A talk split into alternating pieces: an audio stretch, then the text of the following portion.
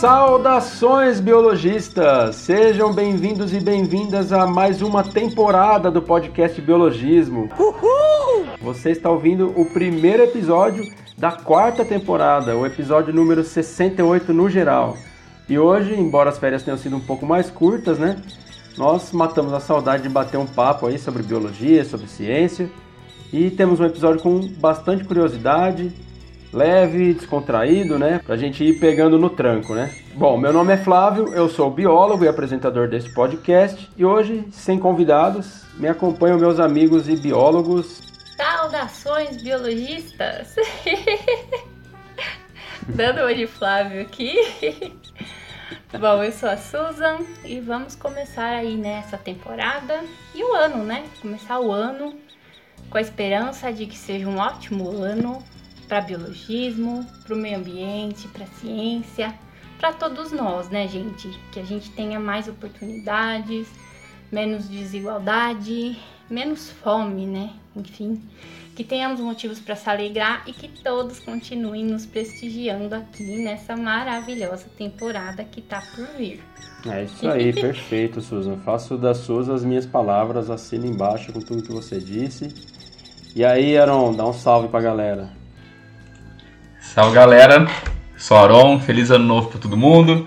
Vamos começar mais uma temporada, né? Espero que vocês tenham sobrevivido às festas do ano novo, porque a nossa foi bem hardcore, tá, tá tudo bem, a gente tá ficando velho, então não dá pra meter o louco igual a gente fazia antes, né? Ah, Mas vamos aí, né? Vamos aí começar mais uma temporada e espero que esse ano seja melhor pra todo mundo, né? Porque a gente tá agora limpando o lixo que ficou, né? do- do- dos anos passados, então vamos começar um ano novo pra todo mundo aí. falou mais novinho da equipe, né? É, pois é. É, eu só, só na cronologia, viu? Porque na saúde, bicho, tá, tá complicado. É, esse negócio de festa hardcore não é mais pra mim, não. Eu sou, ultimamente eu sou o primeiro a ir embora das festas, virei o, o velho oficial do rolê. É, vixe, esse ano novo aí foi, foi sangue no zóio, cara. Isso aí foi legal. Pra quem não sabe, eu e o Flávio a gente passou ano novo no mesmo lugar, tá? Então, eles sabem o que aconteceu. Tá louco. Não sei de nada, já tinha ido embora já. aí que desandou o bagulho. Mas é isso aí, galera. Bom, é, realmente não falei, né? Mas feliz ano novo pra todo mundo que tá nos ouvindo aí. Que seja realmente um ano espetacular pra todo mundo, com, com oportunidades iguais pra todo mundo, que, que tudo melhore na ciência, no meio ambiente, na educação. E esperamos contar com vocês, com a companhia de vocês que já nos acompanham desde os anos anteriores. E você também que está chegando agora, a gente espera que você goste do, que, do nosso podcast e que você nos acompanhe daqui em diante. Bom, então, né, já que a gente tá falando de início, de ano, que tal então começar o ano conhecendo o trabalho da Biologismo nas redes sociais também, né? Então vem, vem prestigiar a gente no Instagram, Facebook, YouTube. É, a gente tem posts diários, conteúdo bem legal e bem humorado de diversos temas das ciências biológicas. Estamos no TikTok também, Twitter, Cu. e claro, também tem o nosso queridíssimo blog. Então tem para todos os gostos e todos os formatos. Então é só você escolher o que mais te agrada e procurar por arroba biologismo. É isso aí. E além do convite para as redes sociais, a gente tem um recado importante para você que acompanha o nosso trabalho por aqui. Diga lá, Susan. Se você acompanha o nosso trabalho e gosta do nosso conteúdo, você pode nos ajudar ainda mais agora. Nós estamos com uma campanha de financiamento coletivo através do apoia.se, onde você pode contribuir a partir de 5 reais e ganhar recompensas. É só acessar o link apoia.se biologismo para ver os valores e as recompensas. Se você quiser contribuir sem recompensas ou com qualquer outro valor, você pode doar através do nosso Pix, que é o biologismo.gmail.com. Mas se você não pode nos ajudar financeiramente, compartilhe o nosso conteúdo com seus amigos, dá um feedback pra gente sobre o que você tá achando e avalie o nosso podcast em sua plataforma preferida, que já é de grande ajuda. Muito obrigada, seu apoio é de extrema importância pra gente. Então, vamos lá, né, galera? Vamos botar a conversa em dia da biologia. A gente escolheu hoje um tema mais descontraído, naquele, naquela pegada Animal Planet, aquela pegada Discovery Channel, né, de curiosidades. Então, a gente espera que o pessoal que está ouvindo goste desses, dessas curiosidades. O tema escolhido para esse episódio, para abrir a quarta temporada, é dos animais mais fortes. E aí a gente fez um apanhado de cada de diferentes lugares, né? Então tem os maiores predadores da, da Amazônia, tem os animais mais fortes do mundo, tem mordidas mais fortes, tem bastante coisa com curiosidades bem interessantes para a gente compartilhar com vocês. E então a gente vai começar por aqui, né? Pelo Brasil, pela nossa querida Amazônia. Bom, então vamos começar com um excelente representante brasileiro aí, sul-americano, né? Que todo mundo é apaixonado por esse bicho, todo mundo tem o sonho de ver esse bicho na natureza, né? Ou pelo menos à distância, né? Numa distância segura. Depende. com um rio de distância. Ou Bom, mais. eu, eu falo da minha parte aqui que seria um sonho ver um bicho desse na natureza, assim. É, a onça pintada, né? Nosso maior felino aqui da, do, do Brasil, da América do Sul, né? É, e é o terceiro maior felino do mundo, né? E até é, achei engraçado aqui alguns é, dados dele que me surpreenderam porque eu achava que era mais, né? Porque na matéria que a gente encontrou diz que ele pesa entre, em média, né, entre 60 e 95 quilos. Achei que era um pouco mais do que isso. 95 quilos não parece tanto, mas por outro lado é um animal bastante ágil, né? Se ele fosse pesado não ia dar pra dar uns piques ali e tal, né? Mas é aquele negócio, né, cara? 95 kg de puro músculo, né? Exatamente. Não é, né? Eu, né, que peso 90 quilos, fala, pelo amor de Deus, né? E ele tem, né, de, de comprimento, cerca de um metro e meio da ponta do focinho até a cauda, né? E por volta de 75 centímetros de altura. E não sei se todo mundo já viu, né, um- uma onça caçando, pelo menos vídeo, né? Já, já, já vi em vídeos, né? E é bem legal de, de, de assistir a maneira como ela se aproxima, né? De, de forma bem silenciosa, sorrateira, conhecendo bem o ambiente e tal. Então ela se aproxima o máximo possível que ela consegue da, da, da presa e dá um bote rápido, né? E geralmente ela mira no pescoço do bicho, né? Que é já pra matar rápido, né? Para o bicho não ficar se debatendo, ela desperdiçando mais energia ali, né? E então esses dentes potentes que ela tem, essa mordida muito forte que ela tem, quebra a coluna do animal e geralmente mata o animal rápido, né? É, tem um vídeo muito, muito interessante de uma onça saindo do meio do rio, assim, eu acho que até no Pantanal, é- é- esse que a gente tem, é, esse tópico que a gente está falando são os maiores predadores da Amazônia, mas ela também ocorre no, no Pantanal, né, como todo mundo sabe. E tem um vídeo bem legal de uma onça saindo da água, atravessando o rio, assim, o jacaré tá lá tomando sol, aí ela, ela chega bem perto dele e na hora que ele percebe já era, né? ele tenta correr, mas ela gruda no pescoço dele ali e leva o bicho embora. É um animal fortíssimo, não tem muita chance pra presa, não, né? A sorte é que a gente não costuma estar no cardápio dela, né? Mano, acho que você só falou. Eu acho que eu vou até ver aqui, tipo, ela pega no, na nuca, viu? Você falou pescoço. Então, não dá na mesma? Não, porque a, a, a onça pintada é o único dos felinos que pega a nuca, os outros pegam o pescoço. Ah, é mesmo? É.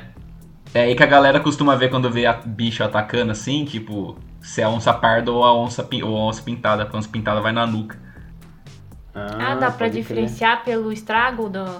É, porque a onça pintada acho que ela vai pra quebrar mesmo no, no pescoço. Os outros vai pra rasgar jugular ou sufocar e tal, tá ligado?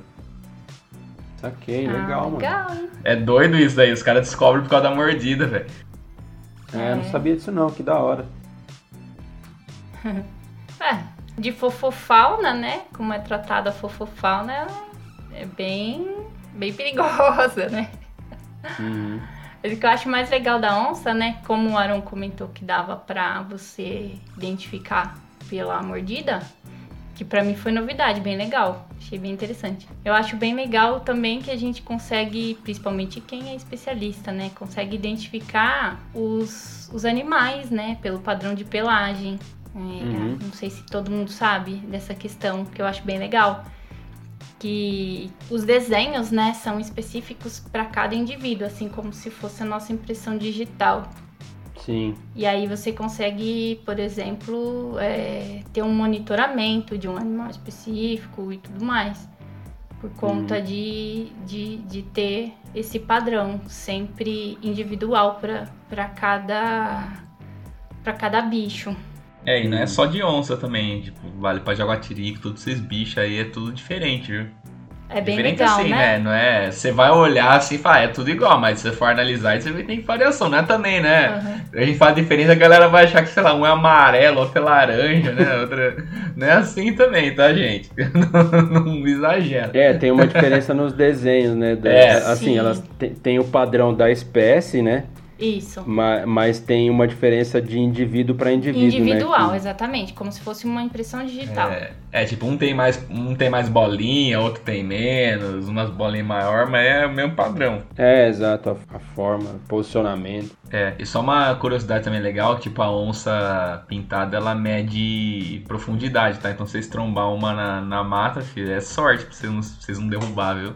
Ixi. A onça parda, ela mede altura, né? Uhum. E a onça pintada é profundidade. Então, tipo, se você trombar uma onça parda no mato, você arranca a camiseta, levanta ela e ela vai achar que você é grande, tá ligado? Ah, ela vai entendi. sair fora. Se você trombar uma onça pintada, ela vai assim, ah, mano, o bicho é grande, mas eu derrubo, hein? vai ser meio assim. Os caras é grande, mas nós é ruim, mano. Eles são grandes, mas nós é ruim. É exatamente, é bem assim, o cara é grande, mas eu derrubo, o bicho sou ruim. É assim mesmo, cara. E, no- ah, e já, já que a gente tá falando de, de ataque de onça, essas coisas assim, é, a dica importante é não corra, né? Se você trombar É, com uma não, no não mato. corre, velho. Vai ser pior, que você vai perder na corrida e ela vai ficar mais pistola, velho. É, ela vai, exato. ela vai ver que ela- você é uma presa mesmo. Vai falar, agora Ela te reconhece como presa, exatamente. É. Se você sair correndo, ela te pega em duas, em, em- quatro passadas e te reconhece como presa, né? Exatamente. Cara, você não ganha na corrida nem numa capivara. Você acha que você vai ganhar numa onça, bicho? Não, não, não ganha, cara. Nem de uma anta. Não ganha nem de uma anta, velho. Não, não, não vai, cara. Então, pra continuar, então, um dos outros predadores da, da Amazônia é o, é o demônio rastejante, que esse, daí, esse bicho é o capeta. Se Eu acho que eu tenho mais medo de, ver- de trombar com isso daí na mata do que com uma onça, cara. Ô, louco, Arão. É, ô, mano, surucucu pico de jaca, mano. Isso daí, é, o bicho é, é o demo, cara. Eu fiz um curso de, de manejo de serpentes e tal, e, mano, todo mundo lá se borra de medo desse bicho, tá ligado? É uma das ma- maiores serpentes peçonhentas da Amazônia, pra quem não sabe, ela pode chegar a 3 metros e meio. Então imagina, tipo, pô, uma cascavel tem, o quê? Um metro e pouquinho, no máximo. Essa daí chega a 3 metros e meio, cara. Então você imagina você trombar com um bicho desse, né? E, tipo, É. quando você tromba com esse bicho, ele tá do seu lado, porque ela, ela usa aquela técnica de ficar parada esperando a presa, né? Então, você trombar com ele e tomar picada, velho, reza. Aí, não, e o complicado ainda é que, tipo, a, a peçonha dela é. pega o sistema nervoso, né? Não é igual a da. É tipo da. Se eu não me engano, acho que é da Cascavel pega o sistema nervoso, da Jararaca não. Mas, tipo, você fica grog e tomba lá, cara. Tu tomou picada já era. Não, você não consegue nem correr, você fica retardado, tem, tem um efeito neurotóxico e você cai lá no meio e já era, cara.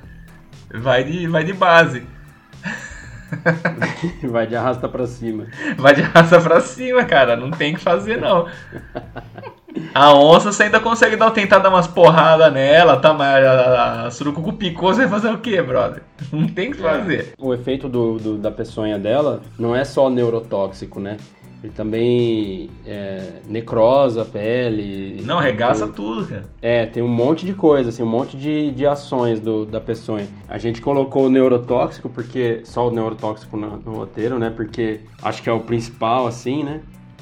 Mas. Bom, nem sei se é o principal, não, não, não sou da área nem nada, mas. Mas é, é bem. É o, é o que complica é, a curto prazo, né? Uhum. Porque é o que faz o bicho não, não se distanciar, né? Não, não- porque tem, tem essa questão do bicho toma uma picada. Acho que até a Vitória comentou isso, né, Susan? Que normalmente a É, presa. Era o que eu ia perguntar pra você. É, no episódio da, da- das cobras, no episódio Mulher das Cobras, né? A mulher da cobra. Ela comenta sobre isso, que eh, normalmente as, pre- as serpentes elas dão o bote na, co- na no, no- na presa dela, né? E aí a presa corre, né? É, a reação, né? Quando a cobra não segura, né? São esse tipo de cobra assim, né? E aí ela vai perseguindo o cheiro do bicho até encontrar o bicho caído lá, né? Então, no caso dessa daí que o Arão falou agora, ela- esse esse efeito neurotóxico faz o animal não se distanciar muito. Ele, ele toma picada em pouco tempo, ele já, ele já cai e tal, não consegue se afastar. Mano, aquele negócio, a teoria que eu tenho, velho. Quanto mais o bicho usa na furtividade, vai no stealth, cara, mais filha da mãe ele é, cara. Se você não vê o bicho, você só vê na hora que ele se dá, que dá o bote ou te, vai te atacar, mano, tá, você tá ferrado, velho. Tipo, onça pintada vai só na furtividade lá, você vê, ela tá em cima de você. A surucu é a mesma coisa, cara. Então, tipo, se você não vê o bicho, que você tem que ficar com medo, cara. O cara fala, ah, eu tenho medo de trombar um bicho na mata. Mano, eu tenho medo de não trombar. Esse é- eu tenho medo de não trombar o bicho, tá ligado? Mas uma coisa que eu sempre comento é que assim, é, os animais eles estão totalmente adaptados ao ambiente, a camuflagem deles, tal, e as serpentes elas percebem a nossa presença de muito longe, né? mano? Sim, e sai fora. Tipo, quando você fala, ah, só fui pra essa mata, não tem bicho nenhum. Você que pensa, cara, o que mais tem é bicho. É que É, ele sabe que exato. você tá lá e fala, você é tonto, ficar lá no. Exato. O bicho percebe É, a sua presença de longe, sabe que você pode ser uma ameaça, sabe que você não é presa dele, né? Porque você é muito maior, tal, não interessa pro bicho. Então o que, que ele faz? Ele fica quieto, espera você ir embora, tal, né? É, já, eu, eu sempre comento isso que aquele, aquela mata que a gente fazia trabalho ali, eu, eu devo ter ido acho que mais de 100 vezes lá, com alunos, fazer coleta lá e tal. E uma vez só que eu vi uma cobra lá. Só uma vez, desse É, monte de então. vezes que eu fui. Inclusive quase pisei nela. Deus me livre. É até isso que uma pessoa fala, né, pra você andar e não trombar com cobra, é andar, tipo, pisando forte no chão, né? Porque pra quem não sabe, só cobra é surda, né? Ela sente vibração. Então se você andar pisando forte no chão, ela vai achar que é um bicho, um bicho grande, né? Ela É. falou, deixa eu sair fora, senão vai, vai me amassar aqui, né? Sim, o esquema é levar uma JBL pro meio do mato. É, to, to, J, JBL tocando funk, só o putz, putz, aí, bicho, nem- não sobra um, cara. Aquela JBL lá que é do tamanho de uma criança, assim, né, velho? Que, que parece um cooler a caixinha de som dos caras, né? É, exatamente. Coisa horrorosa, meu Deus do céu. não, não, não levem JBL pro meio do mato atormentar os bichos. É, não leva, é a mesma coisa. Eu vou levar uma JBL na janela da sua casa aí de madrugada e você ir ligar lá. Quero ver se você vai gostar. Mesma, mesma coisa. Bom, vamos em frente então. Vai lá, Susan. Bom, né, continuando a nossa lista dos, dos maiores predadores, vamos aí falar de um representante do grupo das aves, né? Seria o gavião real, ou mais conhecido como arpia. É, um, é a maior ave de rapina brasileira, né? Ela é nativa do Brasil, arpia, e é considerada também a ave mais forte do mundo. Né? Também pudera, né, gente? Os machos, eles podem chegar aí a quase 5 quilos e as fêmeas até 9. Olha só que diferença, né?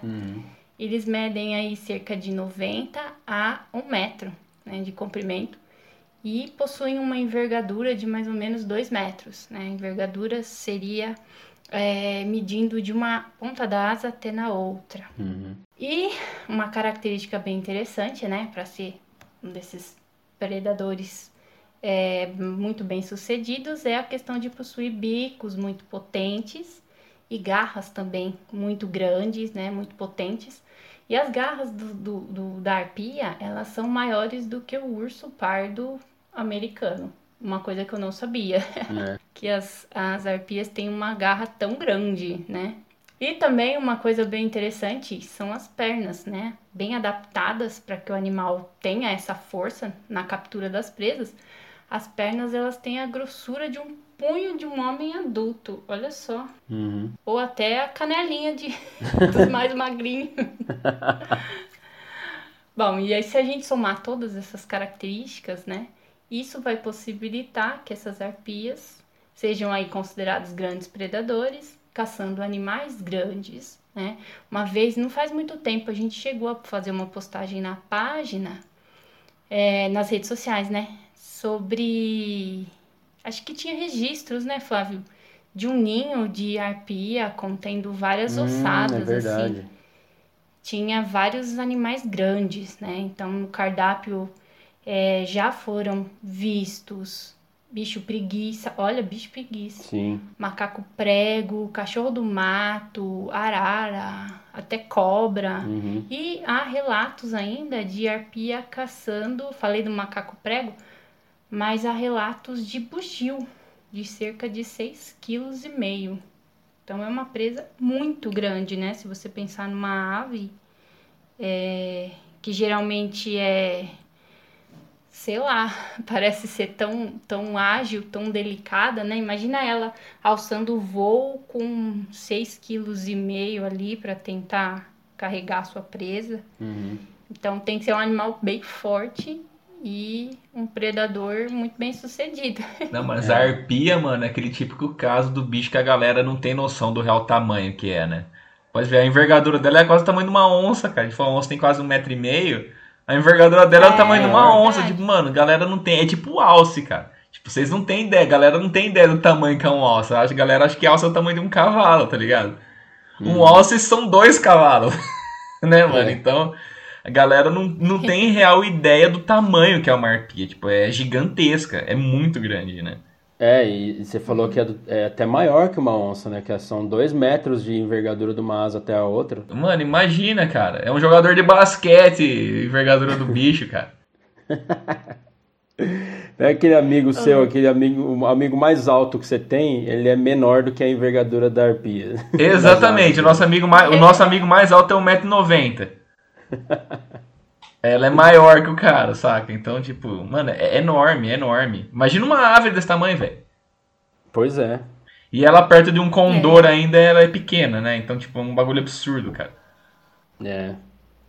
Também é interessante dizer que es- essa questão da, da presa de 6,5 kg do bugio, né? Que, que foi é, relatado, né? Aí tem esses dados, né? Ah, As fêmeas têm até 9 quilos. Então, quando tá assim, tipo, até 9 quilos, significa que é o maior já registrado, né? Mas Isso. que não é necessariamente a média das arpias, que todas as arpias vão ter 9 quilos, é, É, no máximo, exatamente. né, que foi registrado. Então é bem provável que o bicho era até mais pesado que ela, ou tinha o mesmo peso, provavelmente, né? Então, é, isso é alguma coisa, uma das coisas que mostra a força do bicho, né? Outra coisa que eu acho interessante também comentar é, é essa questão dela caçar bicho preguiça, né? Porque o bicho preguiça também é um animal forte, embora né, ele tenha passa aquela impressão de que é um animal lento, né? Tem toda aquela coisa e tal. Mas ele tem muita força nas garras, né? Ele tem garras muito grandes, né? Longas e tal. E a arpia consegue arrancar o bicho do galho ali. Ele tá se segurando ali no tronco, no galho, né? Com aquelas garras longas e mesmo assim ela tem força para arrancar o bicho dali. Então, não é só conseguir carregar o bicho, né? É, é a captura do bicho, né? Tirar o bicho dali, levar ele embora, tal.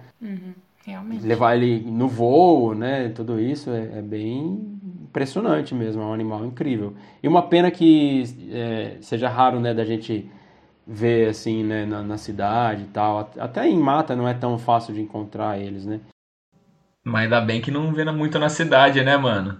É, não, não daria muito certo, né? Já pensou tomar uma cagada desse bicho aí, velho? Se de, se de pomba já é, já é complicado, imagina uma cagada numa arpia, velho.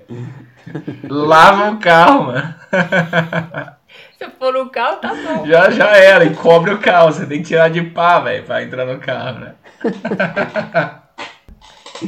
Essa é pra quem tava com saudade do podcast aí, das participações do Aron. É, tá com saudade das presepadas.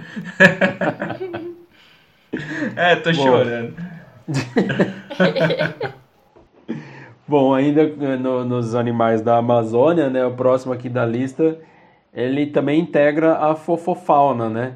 Que imagino que se pedisse para as pessoas listassem os cinco animais mais mais fortes, eh, os maiores predadores da Amazônia, poucas pessoas colocariam esse animal que é a ariranha. É um animal bonitinho, né? Parece uma lontra, tal, da família das lontras e tal, né? E mas é um predador voraz também. É o maior carnívoro semiaquático da América do Sul. Então ele passa bastante tempo na água, mas é, fica mais na terra também, né? Mas é um excelente nadador. Justamente por ser um excelente nadador, é um, é um grande caçador, né? Ele, ele come muitos peixes, né? aproximadamente 56 espécies de peixes. Dentre essas espécies, tem é, as piranhas, fazem parte do, do cardápio das ariranhas. E além disso, a ariranha é, adulta ela não possui predador, porque eles vivem em grupos e os membros do, dos grupos das ariranhas ali eles se defendem com, com muita ferocidade, assim, com muito empenho, né? Então, mesmo é, onça pintada, animais grandes, assim, grandes predadores, não tem muito êxito caçando é, ariranhas. Justamente pelo lance do, da união fazer a força, né? Quando tem um animal solitário ou um filhote, eles até são mais fáceis de ser predados, mas é, quando são em grupos assim é difícil porque eles vão para cima, tem até registro disso, né? Vi um vídeo não faz muito tempo de, de uma onça tentando predar uma ariranha e todas indo para cima dela e botando a onça para correr. um negócio impressionante. É, aquele bichinho bonitinho, você não imagina, né? A ariranha a galera chama de lobo da água, né? Onça da água, não é à toa, né? É, exatamente, o nome faz jus, né? Aí você vê o bichinho dormindo de mão dada, né? Maior bonitinho tudo, você não imagina que é o, é o demo aquático, né? é a ariranha que faz isso? Dorme de mão dada? Eu acho que é tudo do, dos grupos da ariranha, das lontras. Eu sei que lontra dorme de mãozinha dada, né?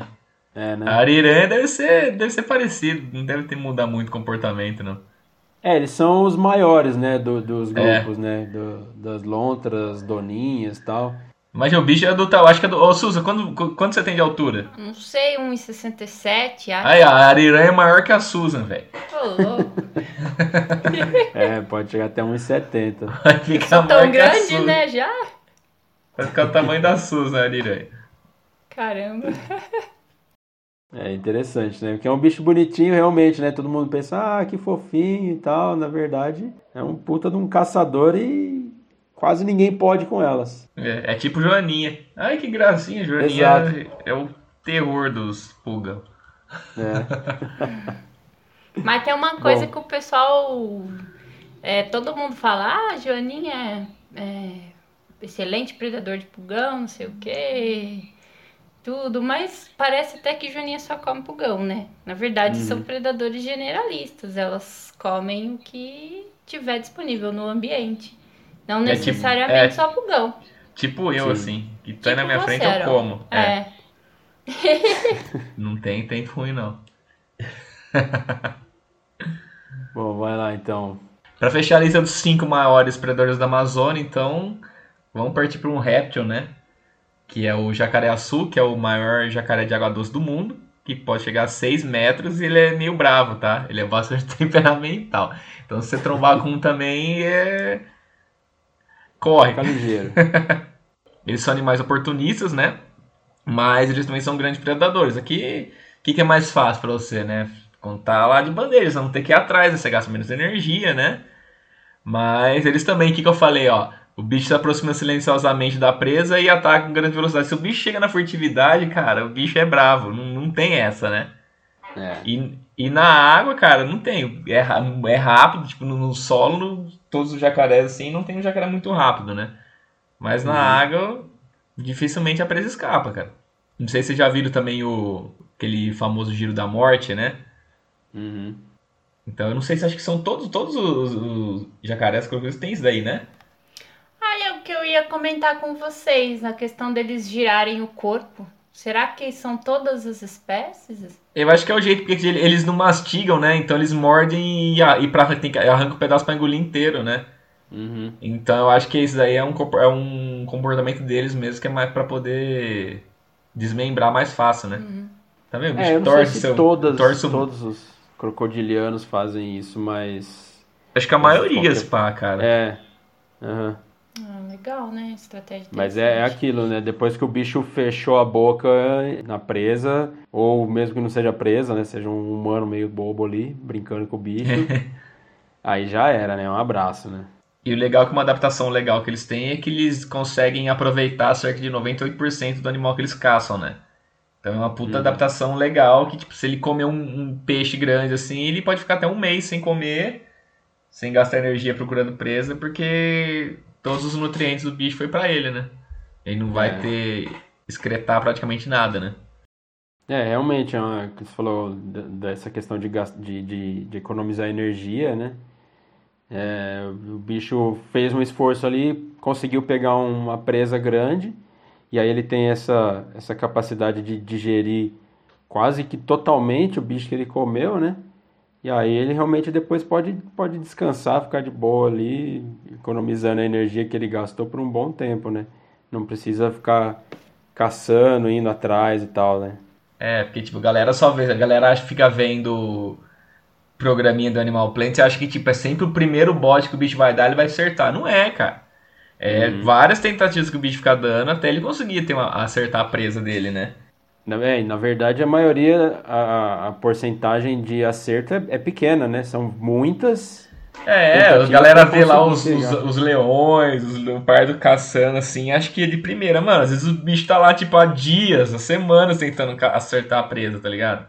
né? É, e muitos programas desses mostram até essa questão do bicho tá, tipo, há, semanas sem conseguir caçar nada tal, andando, os filhotes com fome e tal, aquela coisa. É, os, os caras dão aquele- aquelas matérias sensacionalistas. Não, se ele não acertar dessa vez, ele vai morrer de fome. E que não sei o que, né?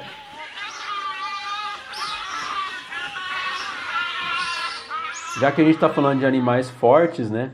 é, agora a gente vai para uma característica mais não tão específica, porque muitos animais têm essa é, essa estratégia, né?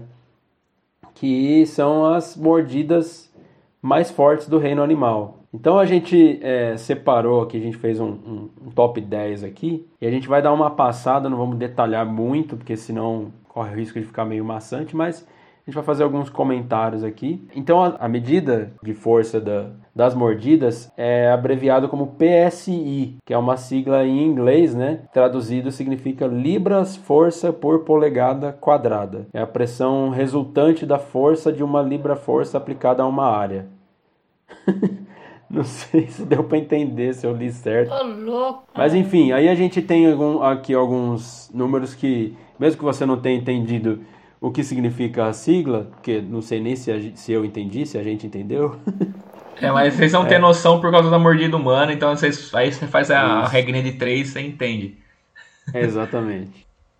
Então vamos começar justamente por isso, a mordida humana, para a gente ter a base aqui, né, para a gente ter uma noção, ela é de 162 PSI. Essa é a, a- a- acho que o maior registro, né, o registro de mordida mais forte humana, ou a média, não sei dizer agora, Deve ser do Mike Tyson, né? é de 162 PSI. Pera aí, deixa eu ver esse negócio aqui rapidão. Pra quem ficou boiando agora na piada do Mike Tyson, é porque quem é da nossa idade, assim, quem é dos anos 80, 90, ou antes, né? Vai saber o que eu tô falando, né? O Mike Tyson, porque não sabe, foi um boxeador que arrancou a orelha de um outro cara na luta porque ele ficou bravo, que tava tomando um couro. Arrancou a orelha. Foi só um pedacinho só. Só, só um pedacinho, mas só deixou o cara sempre sem um teco da orelha lá, mas... Ó, joguei aqui na pesquisa aqui. Então, é, o, o site que eu encontrei aqui do, do Terra, né? Diz que a mordida de um humano pode bater no máximo 160 PSI. Então, não é a, a, a média, é a, a mordida mais forte já registrada, é isso, 162 PSI. Mas só pra ter uma noção, tipo, já é forte pra caramba. Tipo, se você quiser, você arranca o dedo numa pessoa na mordida, tá ligado? Sim, sim, Então, exatamente. tipo, não é pouco. Você fala, ah, é comparado com os outros, você acha que é pouco? Mano, você já vê como que é forte, vai, você vai ver como que é forte os outros, né? É. E se a gente já consegue arrancar o dedo um do outro cara, arrancar a boca na mordida, imagina os outros bichos, né? É, pois é. E o nosso é bem menos, né? Do que o. E é Bem, bem, bem menos, menos. tipo, bem menos, tá ligado? Bem menos. E aí a gente então deixa esse aí como, como é, medida de comparação, né? Pra gente ter essa, essa base. E aí vamos. Daqui a pouco a gente vai para os animais silvestres, mas também como efeito de comparação, eu também coloquei na, na lista um cachorro, só uma raça de cachorro, que, que é a raça que tem a mordida mais forte de todas. Nunca tinha ouvido falar dessa raça de cachorro, o Arão, que é mais ligado em cachorro, deve saber. Mas o cachorro com a mordida mais forte, ele é da raça Kangal. Eu não sei nem se eu estou pronunciando certo. Que E é de 743 PSI. Então, lembrando, a mordida humana é 162 PSI, o cachorro com a mordida mais forte é 743. E o bicho é grande, cara. É. Ele é um é- cão turco de pastoreio e espera-se que ele lute contra leões, lobos, chacais e ursos. Coitado, espera. O bicho é tipo, é o tipo um dog alemão musculoso, né? Porque o dog alemão é grande, mas ele é pernudo, né? Aham. Esse daí é um dog alemão forte, cara. É, aí fica. Se, o- se o bicho tá ali pra defender, né, o, o, re- o rebanho de, de urso, é porque deve ser meio forte mesmo, né? E uma coisa que é legal, que é só de curiosidade dele, é que ele é patrimônio nacional, né? Da Turquia.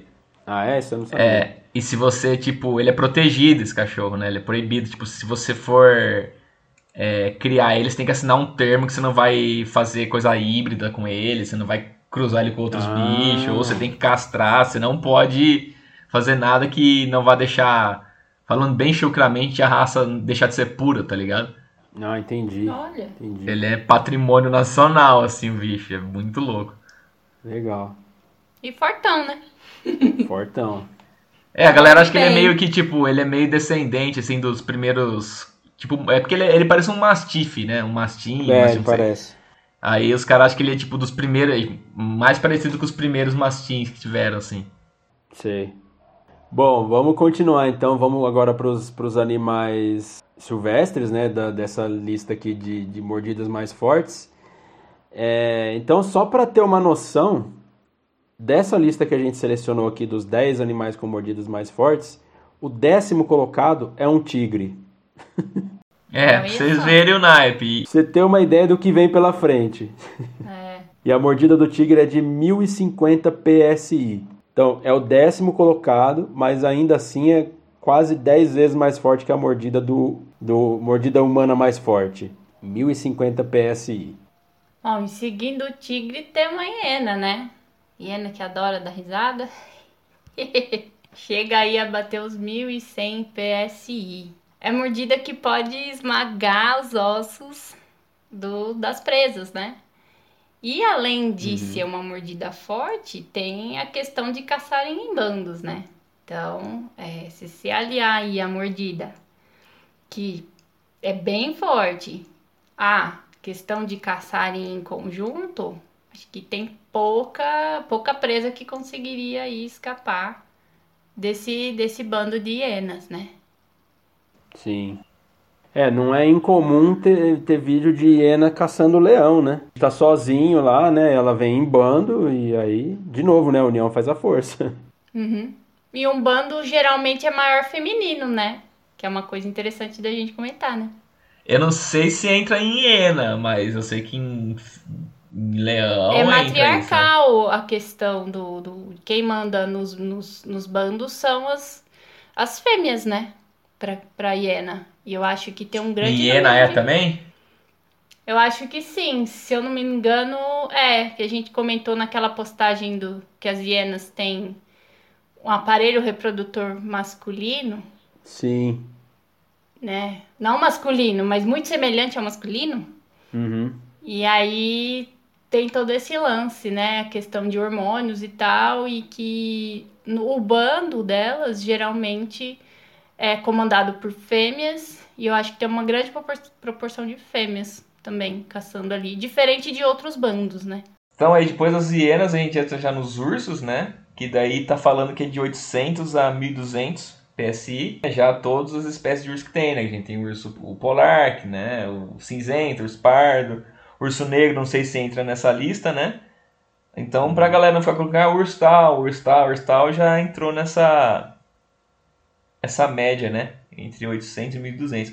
Mas se eu não me engano, acho que o, o, mais forte deve ser ou o polar ou urso pardo, né? Urso cinzento, que É. deve ser uma variação do pardo, né? Uhum. Mas é. Deve ser um desses dois, né? Porque são os dois maiores, né? É, urso polar caça foca, caça uns bichos, né? É, grande, então. né? Gra- Bicho com, com couro forte, né? Reforçado ali e tal, pro frio e tudo, né? E, O então, ele polar realmente corta precisa- uma foca no meio, né? Então. Exatamente. Bom, e na próxima então da, da lista aqui, a gente falou de, de vários predadores aí, mas agora a gente tem um herbívoro aqui nessa lista e e muito bem colocado, inclusive, na lista, né? Numa lista que a maioria são predadores, né? Mas esse próximo é, integrante aqui da lista, ele tem uma mordida de 1.300 PSI, é um animal herbívoro que impõe respeito pra caramba, embora não, não casse ninguém. Esse animal é o gorila, né?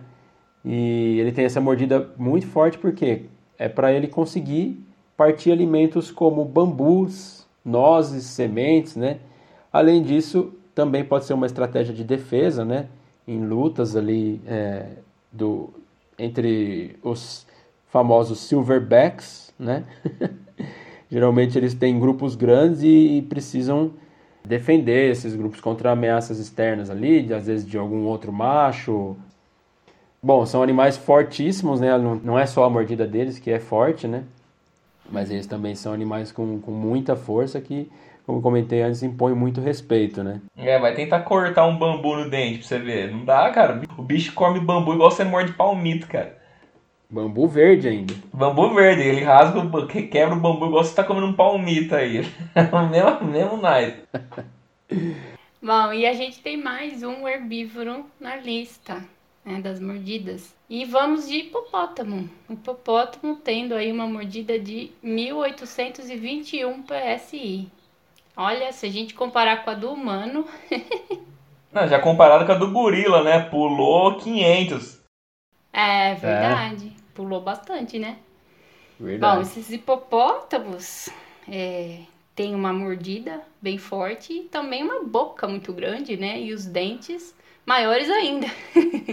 a gente tem os dentes aí, é, dentre os mamíferos terrestres, considerados os maiores, chegando aí a quase incríveis 70 centímetros. Imagina um dente de 70 centímetros. Imagina um dente de 70 centímetros mordendo você. ai, ai. Enfim, a gente brinca, né? Mas realmente os hipopótamos eles acabam tendo essa fama de animais que atacam, né? E infelizmente são os animais que mais matam na África. E embora sejam herbívoros, é, eles utilizam a sua mordida, né? Também para não somente para se alimentar ali dos, dos seus vegetais, mas também para defesa, né? Para se defender contra vários inimigos. E acho que o homem também às vezes acaba entrando em conflito, né? com eles e uhum. acaba aí descobrindo como que é potente essa mordida. Não, mas é o, é o que eu ia falar, não é à toa que é um. Que é um dos animais que a galera tem mais medo na África, né? Os caras têm mais medo de hipopótamo do que trombar com um leão lá, né, meu? É. É, tem mais casos de morte por hipopótamo na África do que por leão, cara. Que eles Sim. são super uhum. territorialistas, né, mano? Você tá andando com o barquinho lá, os bichos te derrubam, mano. É, eles são muito territorialistas, exatamente. E eu encontrei um dado aqui da, do National Geographic dizendo que eles matam é, todos os anos uma média de 500 pessoas na África. Isso é muita, é coisa, muita gente, né, cara? É o, o, isso classifica eles como os mamíferos mais mortíferos do mundo, segundo o site do National Geographic aqui. Na verdade, o segundo mamífero mais mortífero do mundo. Eles perdem, sabe para quem? Hum, para quem? Não para nós, humanos. Ah, caramba, é que eu é. não estava considerando. Mas eu não sei, será que cachorro não mata mais gente do que isso? Cachorro? Que cachorro é? Não sou cachorro, não. É. Olha, no, será? No mundo inteiro? Hum. Vamos ver, quantas pessoas cachorros matam por ano? Apesar de ser o melhor amigo do homem, cachorros são responsáveis por uma média de 30 mil mortes por ano, mano. 30 mil? Aham, uhum, 30 mil. Caramba! Além das, ah, tá. Além das mortes causadas por ataques, também infectam pessoas com o vírus da raiva. Então, ah. então eu não sei se essa, esse 30 mil mortes por ano tá englobando tudo isso, né? Tipo, uh... Deve englobar isso, né? Certo. Ah, ó, escuta isso aqui, ó. Mais um detalhe aqui. É, bom, não sei qual é a confiabilidade desse site, projetomedicina.com.br. Mas enfim, aqui ele é, fala que são 25 mil mortes de, de cachorros, né, de, de humanos é, por cachorros, né? Mas apenas dessas, apenas 186 são provocadas por cachorros domésticos. O resto é provocado por cachorros de rua que transmitem doenças como a raiva. Nossa, acho mas que- tudo isso morre de raiva? É, então, bastante, né? Tá, agora o próximo da lista, então, é um que a gente já falou, né? Dos maiores predadores do, da Amazônia. E volta aqui, que é o que é a onça pintada. Que pra quem achava que o, o felino com a, com a mordida mais forte era o tigre ou o leão, se enganou, cara. E é a onça pintada, que tem incríveis 2000 PSI. Então, tipo, a força dela praticamente rasga. Tipo, a onça pintada caça jacaré lá na Amazônia, né? Então, pra poder rasgar couro de jacaré e quebrar a casa do tartaruga, ela tem que ter uma mordida muito forte, né? Então, ela fica na frente de tigres, leões e leopardos. É. Eu, quando soube disso, alguns anos atrás, pra mim foi uma, uma baita surpresa mesmo. Não imaginava. Até fiquei meio desconfiado. Falei, nossa, será? Porque passa a impressão que o tigre e o leão são muito mais fortes, né? Maiores e tal, né? Porque eles são maiores, É, né? então, Mas- mas na verdade a mordida é mais é mais o felino com a mordida mais forte do mundo é a, é a onça pintada. É, do leão você até consegue entender mais ou menos, cara. Tipo, o tigre não, porque o tigre é solitário também, né? Mas o leão caça em bando, né, cara? Então, tipo, Uhum. não tem por que ter uma mordida tão forte, porque, tipo, não vai um só em cima do bicho, vai tipo uns cinco leões em cima do É, bicho, não né? precisa, né? Não precisa ter essa mordida tão forte. Agora a onça pintada ela é solitária, né? É, tudo Tigre também é solitário. né? Tigre deve ser parecido, não sei quanto que é a força, mas deve ser meio pau a pau perto, perto da onça também, né? Aqui, ó, a gente falou, foi o primeiro da lista, Tigre é 1050. 1050, não é? 1050, né? É, é, a onça praticamente Diferente. o dobro, né? É. É o dobro, mas tipo, é. É o, o, o tigre ganha, ganha no tamanho, né? Então, Ah, assim, sim. compensa, né? Bom, aparenta ser muito maior, né? Nunca vi Não, um o tigre, o tigre acho que ele é o dobro do tamanho de uma onça, cara, se eu não me engano, quase. É, bom, eu falei que eu nunca vi um do lado da outra, mas na verdade lá em Leme tinha exatamente um tigre e uma onça preta, né? Uma onça pintada, que na verdade é era preta, né? E em jaulas, uma do lado da outra. Ah, da hora. da hora naquelas, né? Era uma, o zoológico era uma bosta, só tinha concreto lá. mas enfim. É isso aí, legal. Esse da onça é bem massa mesmo. E, e ainda sendo o felino com a mordida mais forte do mundo, não é o animal com a mordida mais forte do mundo, ainda tem alguns na frente dele, né? E um deles é um, um peixe. de, de, de uma forma, falando de uma forma bem simplificada, é um peixe, né? Mas que peixe que é esse? É o, é o, o peixe que o, o Steven Spielberg fez o favor de, de deixar com a fama de, de maior vilão dos mares, né? O tubarão branco. Ele tem uma mordida de 4.000 PSI. Então, bem mais, é o dobro, né? O dobro da, da mordida da onça pintada. E, e a técnica usada para. É interessante comentar que nessa matéria tinha isso, né? A técnica usada para medir a força é, do, da mordida do tubarão branco ela é diferente da técnica usada pelos animais terrestres, né? Do, do- usada com os animais terrestres. Mas experimentos estimam que ela seja de pelo menos 4.000 PSI. E é desnecessário dizer que é um predador é, impecável né, no- nos mares ali, né? É, é imponente. Com, é, É o tubarão branco, que também é, um- é uma das espécies mais antigas, quando a gente comentou sobre o episódio dos mais antigos, não era o Eu tubarão acho que branco? era. Tinha aquele tubarão. Tem aquele tubarão da um. Groenlândia, né? Que é, aquele... é, o tubarão mais. É, o tubarão Na verdade, o tubarão da que Groenlândia é o mais, é o mais velho vivo, né? Mas eu acho que o mais antigo é o. Tipo, sem, sem mudar tanto, você diz, né? Não de idade, né? Ó, ah, tubarões fazem parte de uma família muito antiga de animais. Primeiros existem há cerca de 200 milhões de anos. Mas não está dizendo se são os tubarões brancos, né? É, tá falando dos tubarões de uma forma geral aqui. No- uma, uma matéria do. um artigo no- do Instituto Fiocruz até. Mas 200 milhões de anos que existem, né? Os tubarões, desde antes dos dinossauros, portanto, né? E esse que você comentou, Susan, é o tubarão da Groenlândia, ele tem 400 anos de idade. Ah, eu achei que era o branco. É, É, da Groenlândia é o um tubarãozinho, o tubarãozinho feio, coitado. mas ele é grandão, hein, mano? Não é tubarãozinho não, cara. Não, a cara dele é meio, meio, meio mal acabado, né? Ah, a sua também é, tá tudo certo. É, então, a minha também é, ninguém fala nada, né? Então tá tranquilo. Também ele tem 400 anos, velho. Queria que ele tivesse com o quê? Skincare em É dia? tipo, é tipo a Veigar, né? Tem 170, né? Quem? A Veigar, mano, o dragão lá do, dos Targaryen, que lutou a conquista junto com o Valério e Camerax. Ah, meu Deus. Ah, vai falar que você não viu House of the Dragon, mano. Então, pra finalizar a lista com o animal com a mordida mais forte já conhecida, né? Não vou falar hum, a mais forte de todos, porque vai que a gente descobre um outro, né? Mas É, é, o crocodilo do. Nilo. A princípio, né? Mas é o crocodilo do Nilo com incríveis 5 mil PSI, cara. Daí a galera fala, ah, mas e o crocodilo de água salgada, que não sei o que tem, não sei o que lá. O crocodilo de água salgada é o maior crocodilo do, te- do mundo, né? Mas o crocodilo do Nilo tem a mordida mais forte. Ele é menor, mas ele é mais forte. Uhum. É É. o tamanho não é documento mesmo. É, exatamente. E, tipo, é um bicho extremamente agressivo e territorial. É, a gente não comentou, tem também o jacaré americano, né, com 2.125 PSI, o crocodilo de água salgada que o Aron falou tem 3.700. Para não ficar uma coisa muito maçante, né, mas interessante comentar também que dos quatro primeiros, três são crocodilos, né, são crocodilianos, né, crocodilos e jacarés. Verdade. Agora pega aquele 162 lá, hein? Da mordida humana. Pois é, exatamente. Eu ia até comparar com o tigre, né, que é 1.051. É, que é o o crocodilo é o do Nilo, que é o primeiro lugar, tem quase cinco vezes a força de uma mordida do tigre. Agora, se for comparar com a nossa, não dá nem graça, né? Não, não tem nem jeito.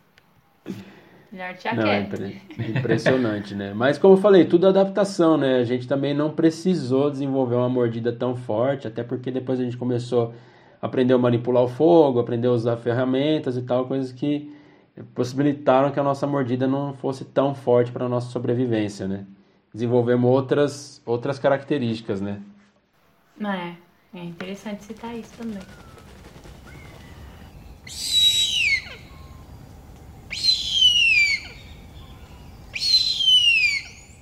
Bom, fechamos então as mordidas e agora vamos pro, pro top 5 de animais mais fortes do mundo.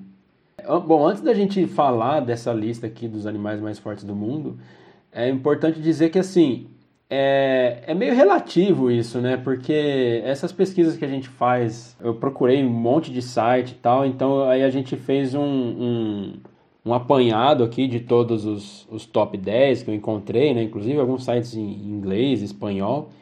E aí a gente viu quais que batiam mais ali o, o, os- o top 5 ali e, e selecionou esses, né? Então, assim, pode ser que algum site que você for pesquisar vai estar diferente a ordem, vai, vai ter bicho que não tá nesse top 5, mas a maioria que a gente pesquisou tinha esses 5, então a gente optou por elas, mas de qualquer forma são animais mesmo que não seja, né, os cinco mais fortes do mundo, tal.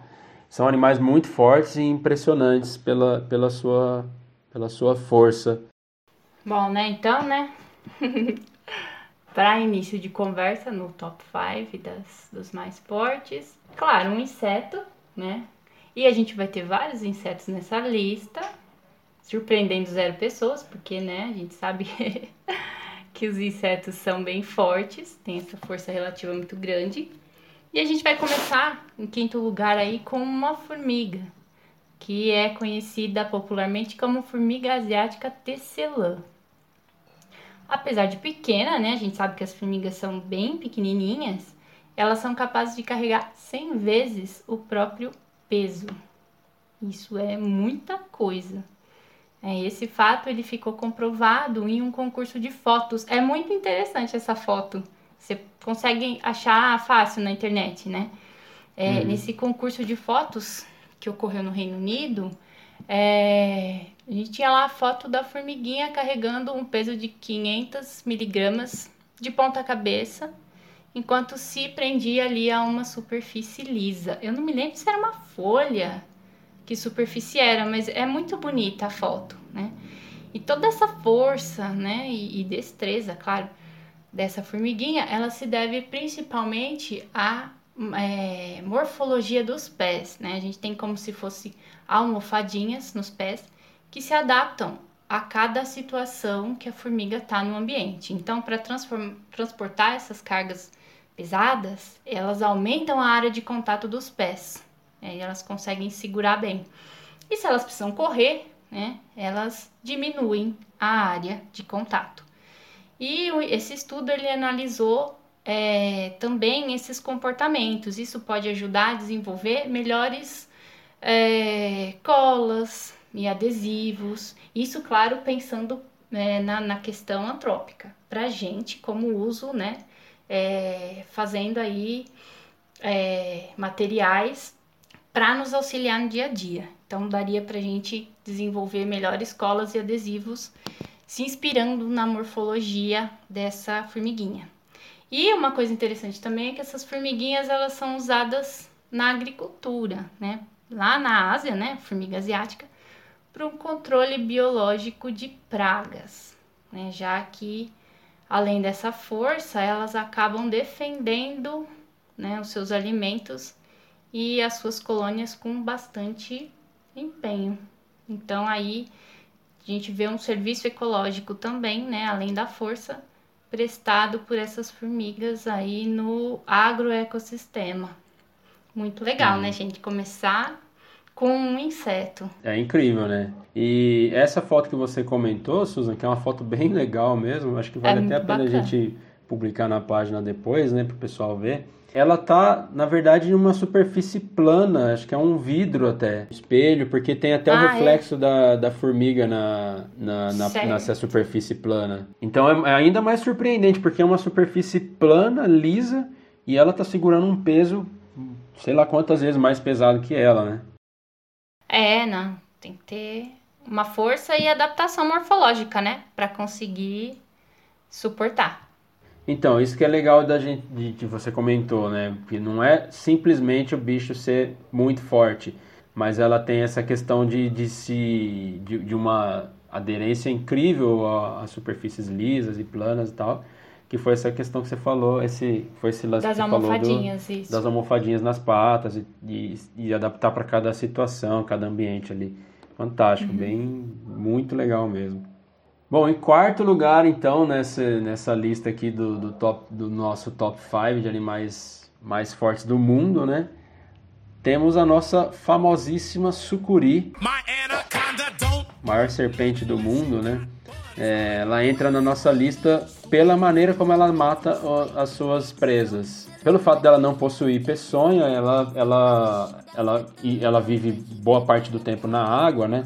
Ela também dá um bote bem rápido na presa, embora seja muito grande, ela também é uma, um animal muito ágil, né? E se enrola em volta do corpo da presa, depois do bote, né? Um tempo atrás até acreditava-se que as cobras constritoras matavam as presas por sufocamento, né? Mas tem uma pesquisa relativamente recente aí que descobriu que, na verdade, eles é, a sucuri restringe, não só a sucuri, mas essas cobras, as serpentes constritoras, né? Restringe a circulação de sangue do animal, então faz com que o oxigênio é, deixe de chegar aos órgãos vitais. Então isso faz com que em pouco tempo o animal perca seus movimentos e, e, e acaba indo de arrasta para cima, como disse o Aron. indo de base. Então a sucuri pode pesar até 250 quilos e aí ela usa boa parte desse peso justamente para exercer pressão no corpo da presa e rapidinho liquidar a fatura, né? Deus me livre, pensou? Mas é aquilo, né, que a gente sempre comenta. Também para a cobra, para esse, esse animal, não, não, é, não, ele não tem interesse né, em atacar a gente. Então seria uma coisa para se defender. Ela também gasta muita energia para atacar a gente e tal. Então, né, não, não, vamos achar que o bicho é do mal nem nada, né? É, de jeito nenhum. Acho que é mais questão de defesa. Se for preciso, né? Acho que eles evitam ao máximo. Sem dúvida. Todos os animais vão evitar ao máximo esse contato. Mas no caso, assim, eles usam a força para conseguir alimento, né? Também. Sim, exatamente. Não somente para se defender. É, e todas essas, essas histórias que dizem de, de cobra é, comendo criança comendo gente é, é tudo lenda, né? Não existe nenhum caso realmente comprovado assim de, de, de, cobra que comeu uma pessoa, não sei o que. Tudo que você encontra na internet aí é montagem, né? E umas montagens bem mal feitas ainda. pois é.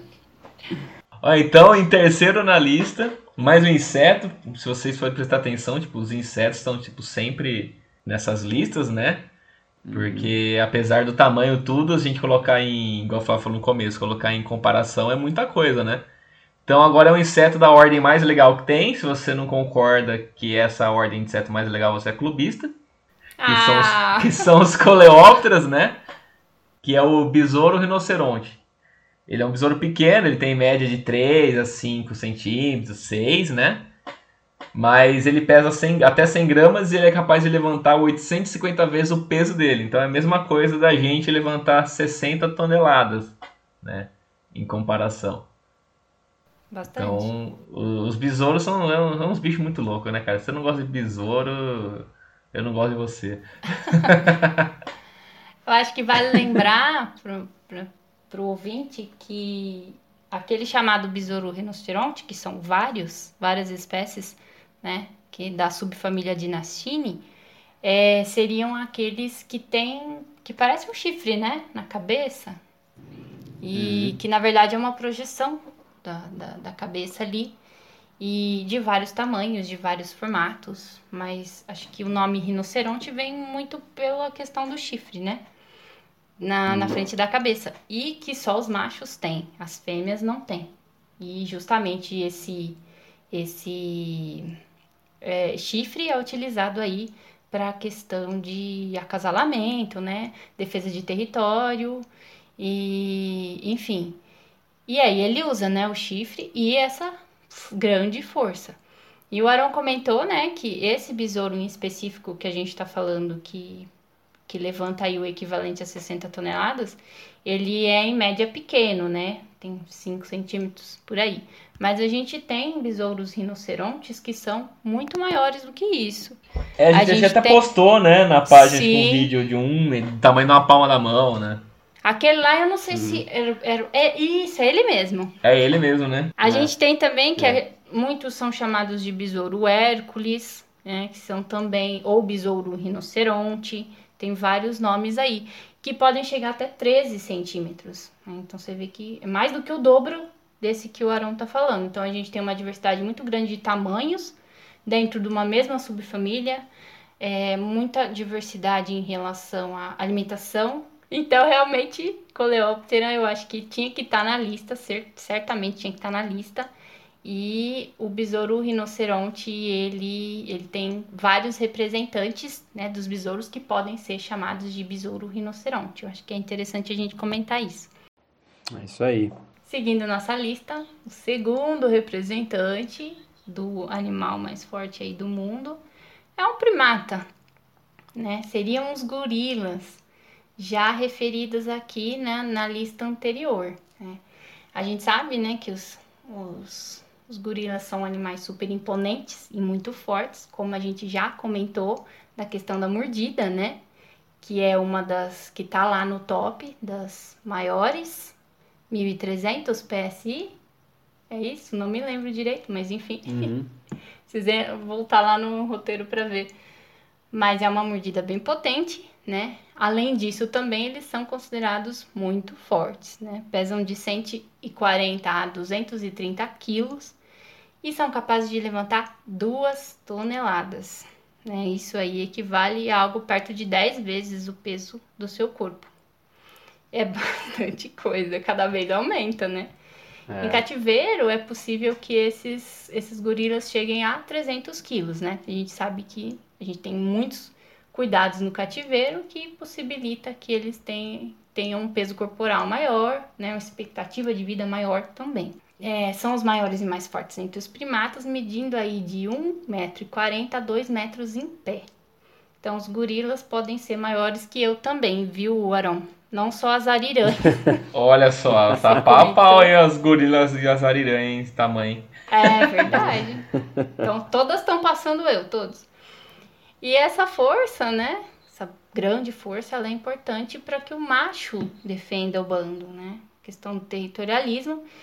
E esse bando ele pode variar muito de 5 a 30 indivíduos. Então é interessante a força para esses animais, tanto para defesa de território, para alimentação, né? É, para as atividades diárias, né? essa força ajuda bastante e é surpreendente, né, gente? Então, só a, a título de curiosidade, então, tipo, um, o homem mais forte do mundo, não sei se ainda tá com esse, com esse é, título ou não, mas quem bateu o recorde mundial de, levantar, de levantamento de peso foi 501 quilos e é o Thor Bjornsson. Pra quem não sabe quem é o Thor Bjornsson, ele fez o Montanha no Game of Thrones. Então dá pra você ter uma noção, tipo, como o cara é forte, né? Uhum. É. Até que vai, hein? Até que dá um caldo na lista. Ai, eu esqueci de falar aqui, ó. Dos gorilas ainda, né? Depois dos bonobos e dos chimpanzés, os gorilas são os parentes mais próximos dos humanos. Então, estamos tudo entre, entre amigos, entre família, entre compartilhando família. aí 98 a 99% do nosso DNA. Então, tá tudo Isso em aí. Bom, então chegando ao primeiro lugar do pódio, campeão dos animais mais fortes do mundo, eu acho que até comentei alguma coisa sobre isso no último episódio de 2022, se eu não me engano. Porque eu lembro que não faz muito tempo que eu falei sobre isso. Tipo, ah, aqueles negócios do Animal Planet, os mais fortes, o pessoal geralmente ficava meio frustrado porque o primeiro lugar era sempre um inseto, alguma coisa assim. E justamente é o que acontece aqui nessa lista, que é o animal mais forte do mundo. Às vezes a pessoa fica pensando justamente nesses animais grandes, né? Leão, gorila, não sei o que, mas na verdade é o escaravelho sagrado, um besouro, mais um da, da ordem dos coleópteros, né? E também não é um animal muito grande, ele pesa aproximadamente 100 gramas, mas ele é capaz de carregar qualquer coisa com 1141 vezes sua massa corporal. Então seria como se um homem, né, fazendo novamente essa comparação, um homem de 70 quilos carregasse algo por volta de 79 toneladas. Só para efeito de comparação, uma baleia jubarte pode chegar a mais ou menos 15 metros e o seu peso médio varia entre 25 e 30 toneladas. Então, se ele pegar uma jubarte das mais levinhas, dá para seria como carregar três baleias, um humano carregando três baleias jubartes. Só pensar no Flávio carregando três baleias. Exatamente. Olha. Três jubarte empilhadas. Bom, o escaravelho sagrado também é conhecido como rola bosta, devido ao hábito de rolar bosta. devido ao hábito de rolar bolas de esterco e enterrá-las para se alimentar posteriormente. E essa prática pode não parecer, mas exige muita força do inseto e provavelmente por isso que ele desenvolveu toda essa força, colocando ele no pódio, no lugar mais alto do nosso pódio. É, eu já esperava. Sem ver a lista, eu já esperava um inseto. eu acho que é interessante a gente comentar sobre essa espécie em específico, que o Flávio falou que aí é, é, é o primeiro lugar, né, que é o escaravelho sagrado. Essa espécie seria do, de nome científico Scarabeu sacer, que é uma espécie que a gente não tem aqui no Brasil. Ela é encontrada lá pela regi região do Mediterrâneo e tudo mais. E a gente falou, o Flávio falou escaravelho sagrado, né? E acho que essa espécie ela faz muito referência à questão dos escaravelhos que a gente vê na mitologia egípcia. Para quem gosta aí de mitologia egípcia, como eu, gosto um pouquinho, esse escaravelho sagrado, ele está relacionado lá com o deus Kepri, né? E muitas vezes esse deus Kepri, ele é representado como um escaravelho em si, ou também pode ser um homem com uma cabeça de escaravelho, né?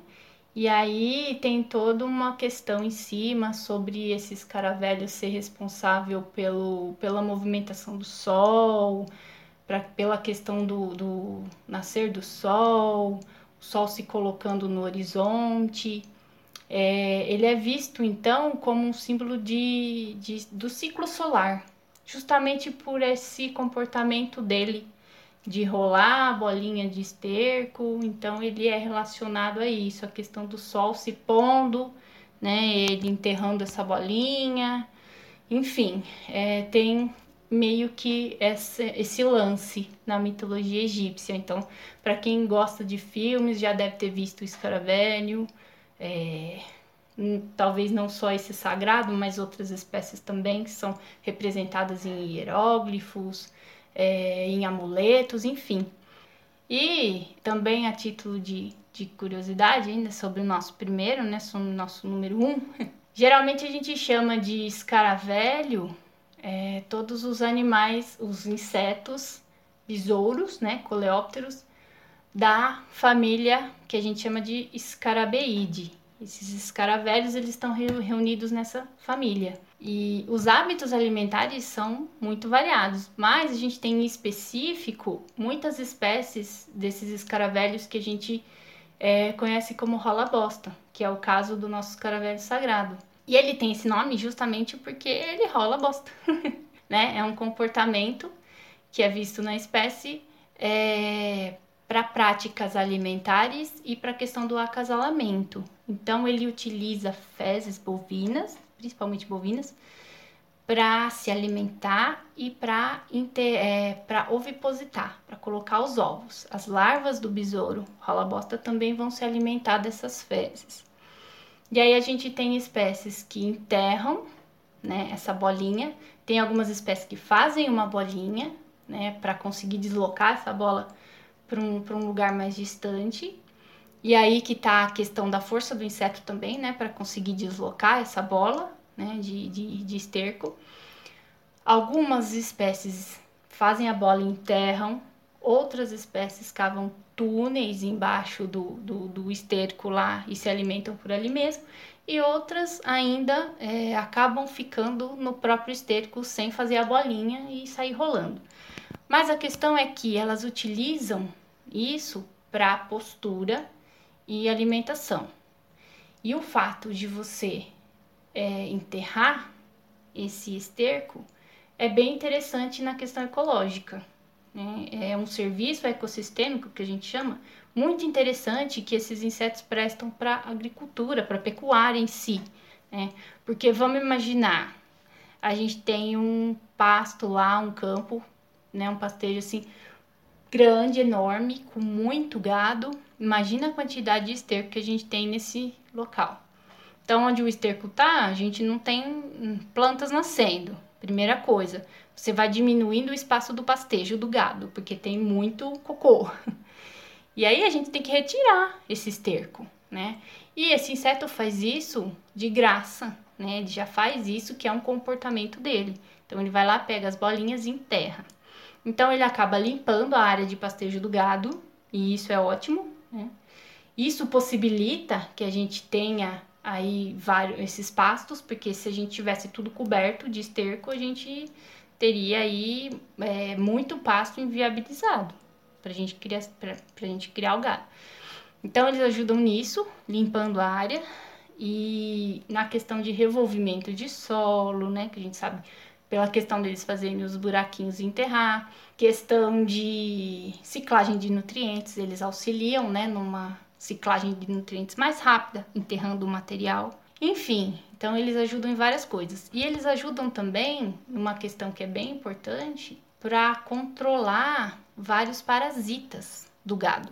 A gente tem muitos parasitas no gado que se reproduzem, assim como rola bosta, também no esterco. Principalmente, eu posso citar aqui no Brasil, acho que um dos maiores é, vilões aí para pecuária no Brasil é a mosca do chifre, que é uma mosquinha que ela suga o sangue do, do boi e perturba muito, né? Causa muito estresse no boi.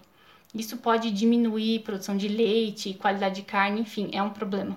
E aí, esse ciclo de vida dessa mosca do chifre precisa do esterco da vaca, né, do, do boi, para ser completo, porque a mosca vai colocar os ovinhos no cocô.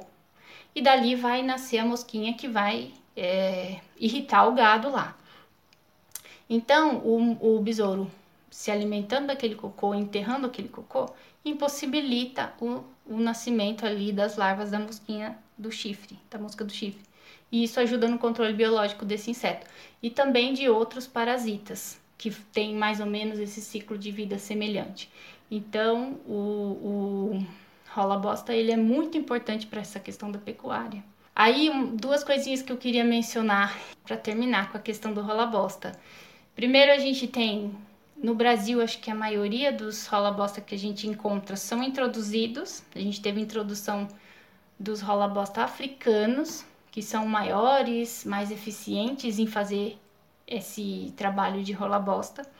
A gente tem um problema com isso, né? A questão da introdução de espécies, né? Que os meninos já comentaram, né, né Flávio? É, no episódio 5, se eu não me engano, sobre a questão da introdução de espécies e o que isso impacta no ambiente para as outras espécies. A gente tem esse problema, mas em contrapartida a gente também tem um outro problema bem atual agora, mas um problema relacionado ao próprio rola bosta. Porque eu vi uma matéria recente de 2021 que tem se usado muita ivermectina no gado. Ai, eu treinei para não dar risada nessa parte, mas enfim. O gado tá com Covid, tá ok? Então. Deixa o gado, o gado tá com Covid, cuida do gado. A, gente... a Ema também tá assim. Ultimamente tem se usado muito, né? É, claro, acho que é o fármaco que é mais utilizado para a questão de combate a parasitas no gado. E ele tem sido usado com bastante frequência. E claro, né? É, o excesso do fármaco, o que não é absorvido, ele é excretado nas fezes. E aí, quem se alimenta das fezes vai estar tá, é, em contato com esse fármaco. Então, tem já registros, eu vi duas matérias, aliás, comentando sobre a questão da ivermectina tá afetando a vida, é, fertilidade, até mesmo sobrevivência desses rola bosta. E com isso a gente tem a perda desse serviço, né, que eles prestam de, de fazer Caramba. todos esses benefícios que eu comentei. Então, é, são, são, são coisas que a gente precisa pensar aí, né? É, é. é isso. que doideira, hein? Não sabia desse lance, não, do, do, do remédio, mas realmente faz sentido, né? Um ciclo e é, é. o gado elimina alguma coisa ali nas fezes e, fatalmente vai acabar afetando também o, o besouro. Mas é, é bem interessante mesmo, porque apesar, a, apesar não, além de, de toda essa força, todas essas características interessantes que ele tem, ainda presta todos esses serviços aí, né, ecológico, até econômico, né? Econômico é, é sem espécie... precedentes, muito, né? É, ajuda então, muito a questão econômica. incrível, né? Até de saúde, né? Questão de evitar claro. parasitas ali, que nem se comentou, né? Uhum. O Arão trabalhou, não trabalhou, Arão, com com na Embrapa, com rola bosta? A pesquisa era voltada à questão ecológica, assim, deles? Era, eles queriam saber meio que, tipo, quanto que, que seria necessário para jogar numa pastagem para diminuir o efeito, a liberação de, dos gases, das fezes e tal, né? Legal. Mas não foi nada para frente, porque, tipo, como acho que o pesquisador era novo e sei lá, o cara que ele fez. O projeto no papel era legal, mas não deram é, suporte nenhum pro cara, tá ligado? Ah. A gente ficava numa casinha lá na colônia e enchia um monte de balde com terra, tinha que buscar as fezes lá na, no sistema de leite, só que tipo, não tinha aquecimento nenhum. Lá na, na Embrapa era frio pra caramba à noite. Uhum. Aí acabou morrendo todos os besouros. É só, só perder tempo lá, tá ligado? Nossa. Mas o, o projeto em si era muito legal. Não sei se ele acabou fazendo depois com mais, mais é, suporte, né? Uhum. Mas era basicamente isso daí. A gente tipo, era pra medir o tanto que ele que ele enterrava e tal, né? É, acho que tem, tem várias pesquisas aí nesse âmbito, justamente porque o Flávio falou, tem a questão do interesse econômico, né? Então a gente tem um pouco mais de uhum. pesquisa uhum. voltada a essas áreas. E é, tem mais é investimento, né? Assim. E ele é o nosso primeiro. Exatamente, é isso aí. Nosso primeiro animal mais forte. O animal mais forte do mundo.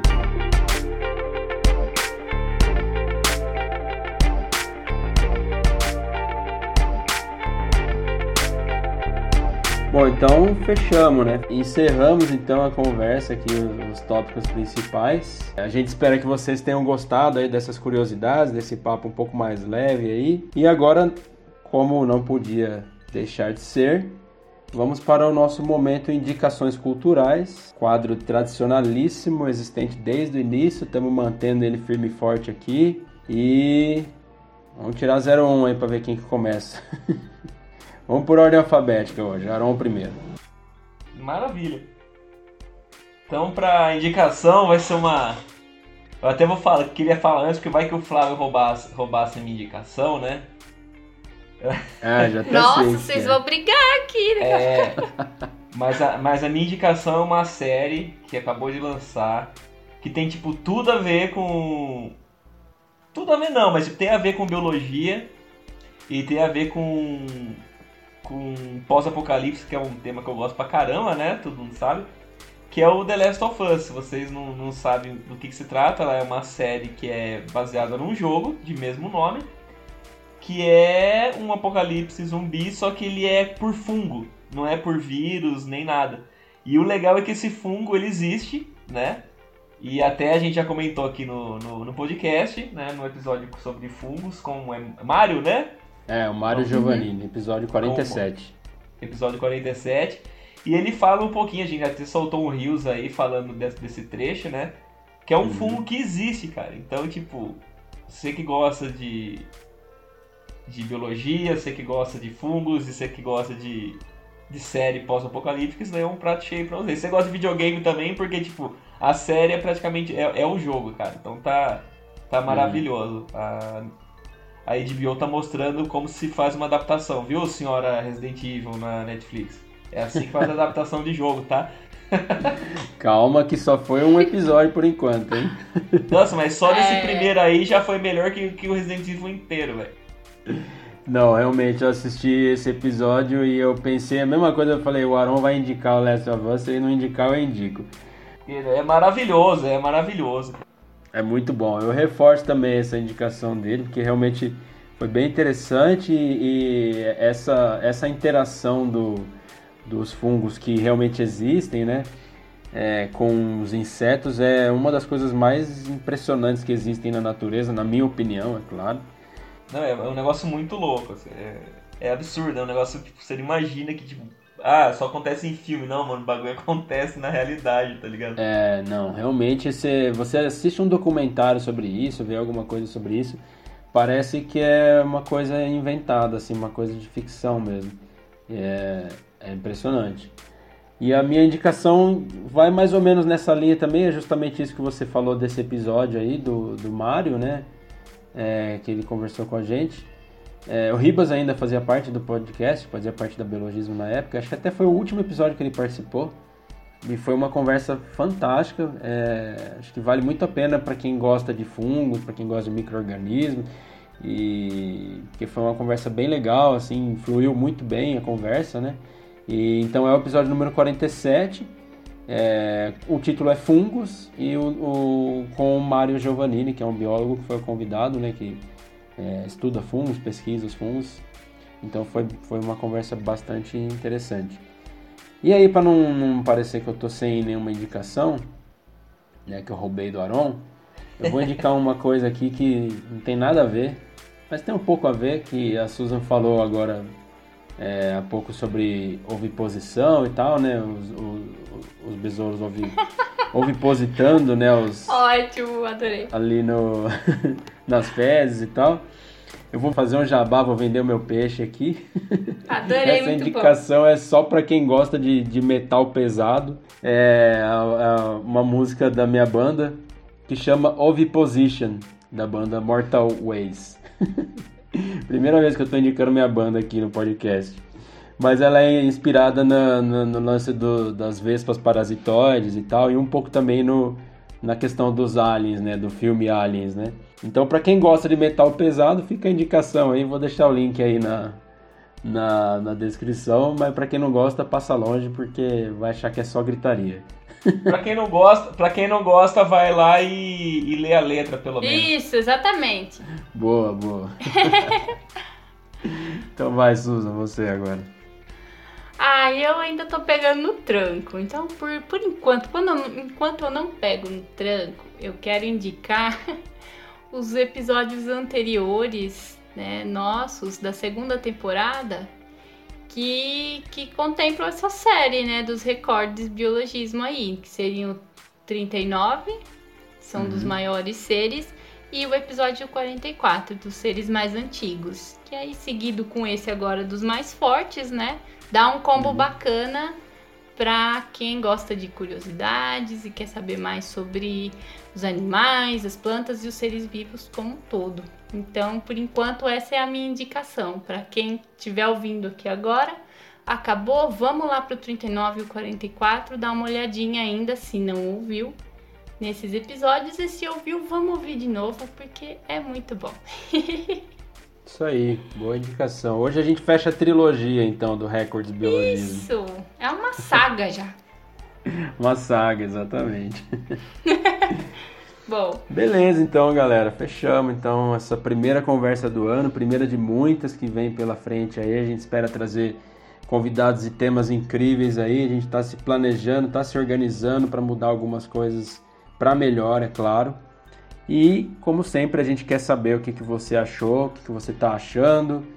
E então, dá um feedback aí pra gente, manda uma mensagem no Instagram, no Facebook, qualquer canto que você encontrar aí a gente, ou no e-mail biologismo@gmail.com.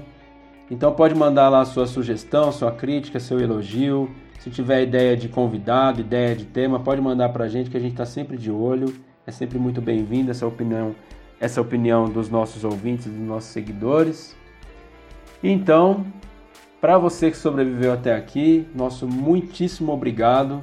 Novos episódios saem a cada duas quartas-feiras às 10 horas da manhã nas principais plataformas de streaming. Muito obrigado, um grande abraço e até o próximo episódio. Tchau, tchau. Valeu, galera. Um abraço e bom ano para todo mundo aí. Obrigado, até. Esse episódio foi apresentado por Flávio Diniz com comentários de Aron Marmorato e Susan Cunha. O roteiro foi elaborado por Flávio Diniz e Susan Cunha. O novo logotipo do podcast foi criado pelo Giovanni Barbosa e a edição e a arte deste episódio por Flávio Diniz.